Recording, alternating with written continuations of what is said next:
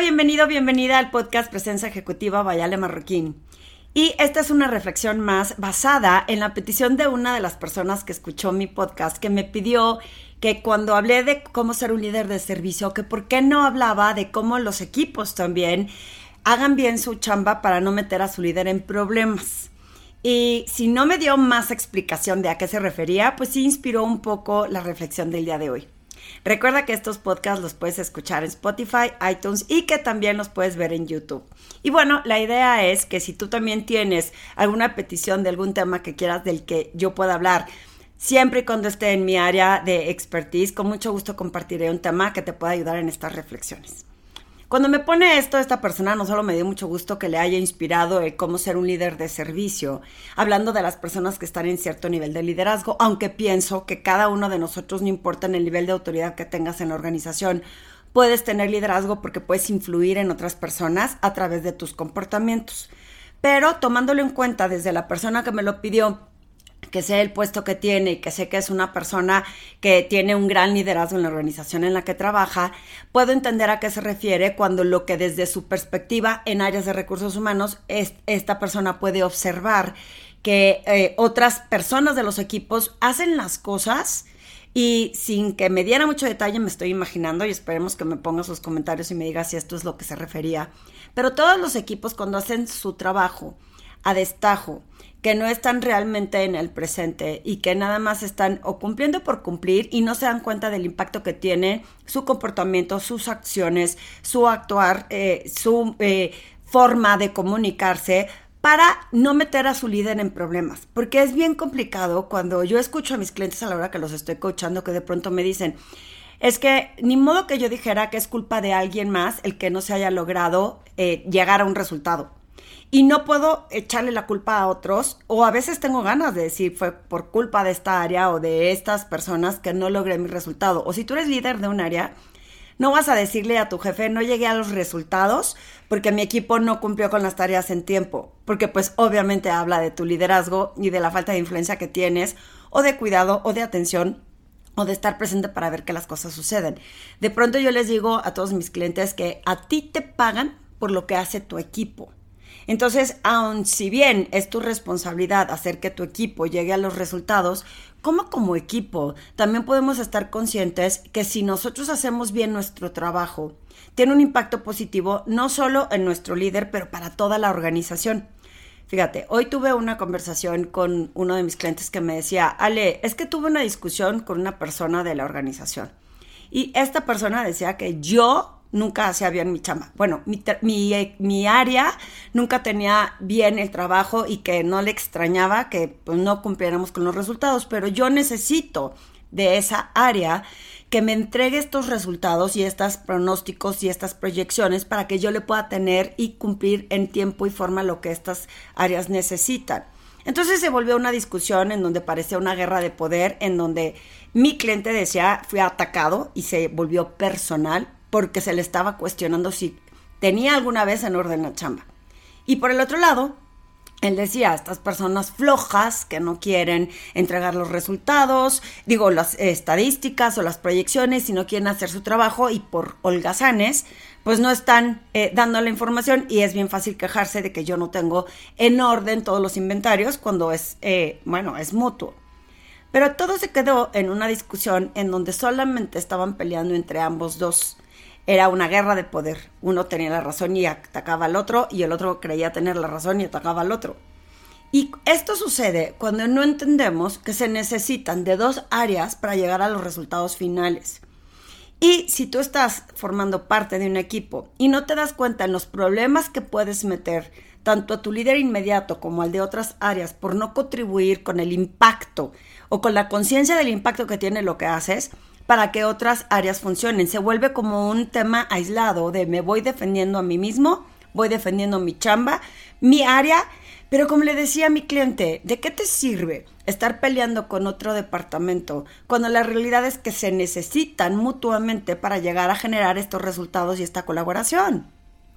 Y si no estoy consciente de que los necesito y que por el otro lado pienso es, pues yo con cumplir lo que me toca hacer, me da idéntico lo que le pase al otro, a la otra área, o si esa área por su culpa no llego a los resultados, me deslindo de la contribución que tuvo mi participación para lograr ese resultado. No sé si me estoy dando a entender, pero se los explico de esta forma, porque tiene que ver con la petición de esta persona de decirme, Ale, ¿por qué no hablas de cómo los equipos tienen que contribuir para no meter problemas a, su líder? Y pienso que es la falta de compromiso, la falta de, eh, sí de como colaboración, y la contribución que tienes para dar lo mejor que tienes de ti en una organización. Hay muchos factores.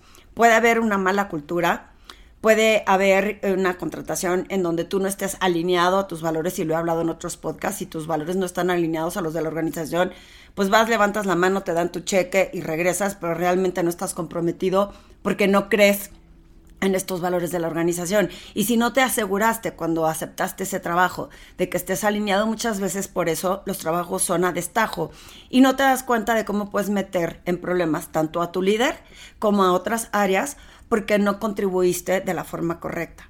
Ahora, cuando yo comparto estas reflexiones es para que tú te des cuenta desde dónde estás tú y eh, eh, qué impacto tiene todo lo que haces, no solo en ti, en tu ganancia o en otros sino cómo contribuyes a llegar o a generar ese resultado con esa conciencia de si estás peleando, de si estás generando una competencia entre departamentos, de cuál pudo haber sido tu contribución para que la otra, el otro departamento también llegue a esos resultados, porque insisto, creo que uno de los eh, mayores retos en las organizaciones es entender en que no son silos, que no van aislados, que todo mundo contribuye para generar un resultado final que es el que la organización crezca. Si la organización le va bien, le va a ir bien a todo mundo. Pero ¿en qué consiste que haya personas que no se dan ni cuenta que simplemente por ir a trabajar, hacer en teoría lo mejor que pueden, o por lo menos cumplir con el mínimo requisito indispensable, ¿cómo no se dan cuenta que si hacen un mayor esfuerzo pueden contribuir a que sea un mejor resultado y que por ende les beneficie también a ellos? Es esa falta de compromiso en donde muchas veces metemos a nuestros líderes en problemas. También tiene que ver con, el, con que el líder eh, tenga esta contribución de hacerlos sentir importantes, de hacer entender que, pues, que tiene esta empatía de saber cómo contribuyen en la organización. No es nada más de un lado, creo que es de los dos. Tanto si tú estás liderando un equipo, hacerlos sentir importantes y hacerles ver el objetivo y el porqué de lo que estás haciendo.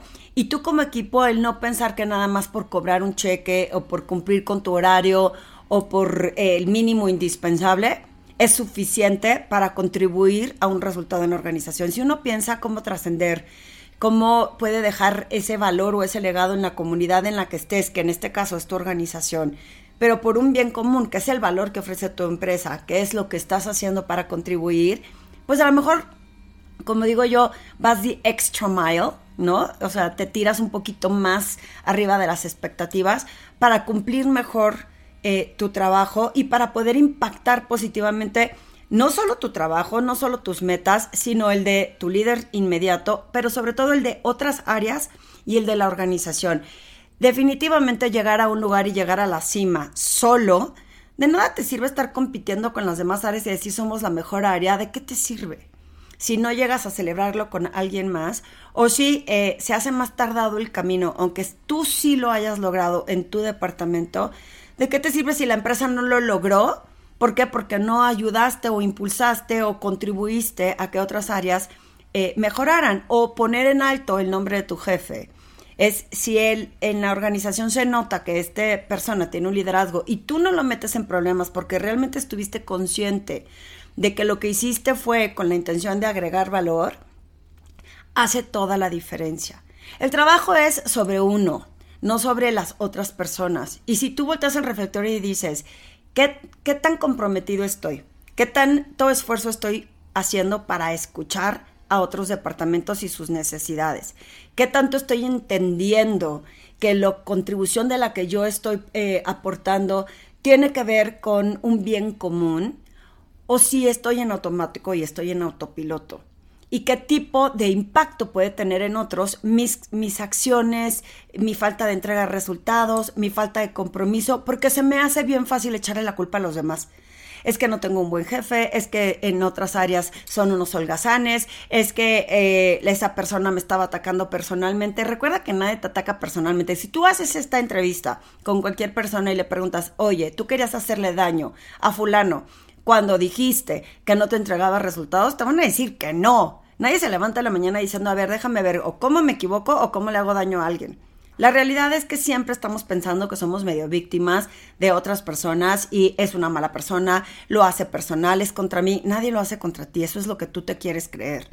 Entonces, si tú piensas cómo yo puedo contribuir a hacerle la vida más fácil, no solo a mi líder, sino a otros equipos, pues a lo mejor puedes ver con más claridad cómo contribuyes perdón, a hacerlo mejor. Te voy a contar una anécdota que me pasó recientemente en un banco y me impacta cómo nos vemos de verdad aisladamente en la contribución de lo que hacemos porque estamos buscando solo nuestra nuestro propio beneficio. Resulta que quise abrir otra cuenta de banco y eh, fui a otra institución financiera, fui a un par y en esta encontré que había mejores condiciones para lo que yo quería en mi cuenta empresarial. A la hora que empiezo a hablar con la persona, todo el mundo ya sabe súper atento, me empiezan a mandar toda la información para aperturar mi cuenta. Eh, resulta que eh, ya estaba casi lista y pasaron varias cosas. La persona que me estaba atendiendo, de repente un día queda de ir a comprobar el domicilio. Ya ves que ahora tienen que comprobar los domicilios para temas de que exista el domicilio y no sean cuentas fantasma o no existentes y el lavado de dinero, etcétera. Y el día que quedó de ir, me habla y me dice, ¿qué crees que siempre no puedo ir? Pero ya se había asegurado que hubiera quien le abriera, que hubiera una persona que lo atendiera para comprobar el domicilio. Y de la nada, así, en cinco minutos me dice, siempre no puedo ir. Bueno, me vuelve a pedir otra fecha y resulta que si pudimos estar eh, una persona en la oficina para que pudiera comprobar el domicilio. Va y me dice, ok, de aquí en adelante, ya que este trámite, este, que ya que vi que existe el domicilio, te pasa un par de días y ya te aperturamos la cuenta. Y de repente me habla una semana o dos después y me dice, ahora sí, vente ahorita para firmar la cuenta y yo no como, pues ahorita no puedo. Y como este tipo de situaciones, esta persona me empezó, este ejecutivo me empezaba a decir, ya tienes que venir ahorita. Ahora, ya abrí la cuenta, ya fui, fui corriendo a firmar, fue mi socio a firmar eh, la cuenta y de pronto me dice, eh, oye, eh, y ya tienes que depositar, pero entre hoy y mañana antes de las 3. Y hoy eran las 3 de la tarde y mañana, pues era un solo día. Y yo no, no puedo depositarte hoy entre este lapso de tiempo, voy a viajar. Y se volvió un reclamo hacia mí que cómo era posible, que se me había dicho que tenía que depositar en ese tiempo. Para no hacerles el cuento largo, me puse a investigar, porque aparte de que yo trabajé en el medio financiero 18 años, pues eh, cuando no me cuadra una respuesta, cuando no me suena lógica, pues necesito teoría, fundamentos para respaldar lo que me están diciendo. Y me puse a investigar y resulta que todo lo que me había dicho no era cierto. Era una especie de manipulación porque él tenía que cumplir su meta y si yo depositaba en ese tiempo, a él se le juntaba para sus metas y su bono. Y cuando descubro que era por eso, y aparte pues medio sabiéndolo, porque pues yo trabajé en el medio financiero justo en áreas comerciales y sabía que había personas que con tal de cumplir su meta hacen este tipo de cosas, imagínense la vergüenza para el jefe eh, que habló conmigo cuando empezamos a platicar y le dije es que me dijo esto, esto, esto y esto y dijo es que no es así. Esta persona actuando en su intención buena de decir voy a abrir una cuenta pero me voy a beneficiar a mí para mis cuotas mensuales, argumentando que, lo, e, que se lo exigía eh, el banco, que el banco le tenía estas exigencias y que él solo estaba haciendo para cumplir las políticas del banco, sin darse cuenta que lo que estaba es afectando a un cliente que, pues yo podía no haber abierto la cuenta y podría haber salido diciendo, pues no la abro. Y aunque se haya aperturado un contrato, no deposito. Y si no deposito, pues no deposito, ¿no? Y entonces este tipo de situaciones en donde el director que me habló para ver cuál estaba siendo mi duda y se da cuenta de lo que está pasando, a eso se refiere la persona que me pidió este podcast de cómo metes a tu líder en problemas.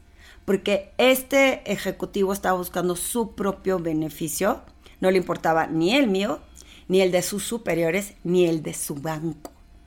Y resulta que cuando hablo con él, ya que se arregló todo y que entendí las políticas y los procedimientos, abiertamente le dije, mira, si tú necesitas que te vaya bien en cuanto a tus metas, dime.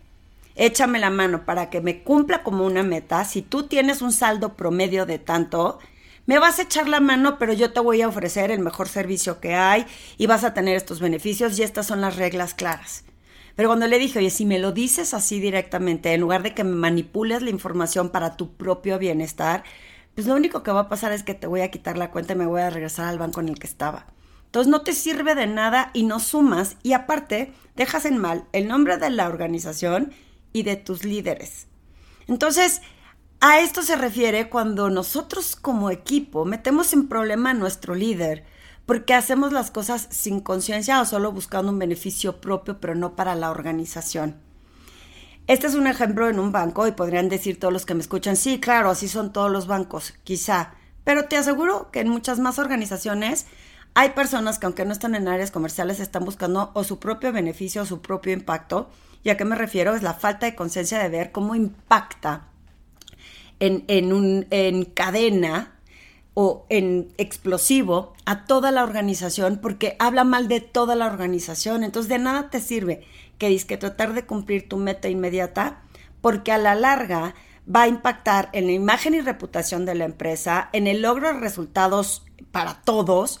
Y si los demás no cumplen con resultados, si se le van cayendo a los clientes, por más de que hayas cumplido tu meta de ese mes, ese bono, ¿cuánto te va a durar sostenible en el tiempo? Creo que uno de los retos para muchas organizaciones es lograr permear este cambio cultural en donde el impacto sea sostenible en el tiempo y no inmediato y solo por la contribución que tiene hacia ti, tu comodidad, tu beneficio, tu bienestar o lo que tú crees que es bueno pero solo para ti. Cuando hablo de esta reflexión, si tú la estás oyendo, piensa cuántas veces el impacto ha sido hacia ti y no hacia tu alrededor, inclusive hacia tu líder. Pero porque el impacto final debería de ser poner en buen nombre y llevar hacia un buen resultado a la organización en sí. Eh, piénsalo, reflexiónalo. Eh, ¿Cuántas de estas cosas ahora, si hay un tema cultural, pues también menciónalo? Porque si tú puedes hablar con tu líder y decirle, oye, que tú quieres o tú crees que yo no debo de meterte en problemas, pero el entorno no se presta para esto, el entorno, la infraestructura, la arquitectura, la operación, los procesos no nos permite fluir de manera que yo no te meta en problemas, se va haciendo un mejor camino y ahí es en donde las organizaciones cada vez más están buscando esta transformación cultural. Pero la verdadera transformación está en tu propio liderazgo y sobre el impacto que tengas en otros para ir creciendo en lo profesional. Dime qué opinas de este podcast, dime si te hace sentido. Dime si te has visto en esa trampa en donde has buscado tu propio bienestar y no el de la comunidad o el de tu líder. Y la razón no es nada más poner un bonito nombre de tu líder, sino es que está hablando al mismo tiempo del buen trabajo, de los buenos valores de la organización en sí. Avísame qué piensas y, insisto, Pídeme eh, contenidos y reflexiones que quieras que compartan este tema liderazgo, que me parece un tema apasionante y que nunca termina y que cada uno de nosotros caemos en trampas como esta constantemente sin darnos cuenta.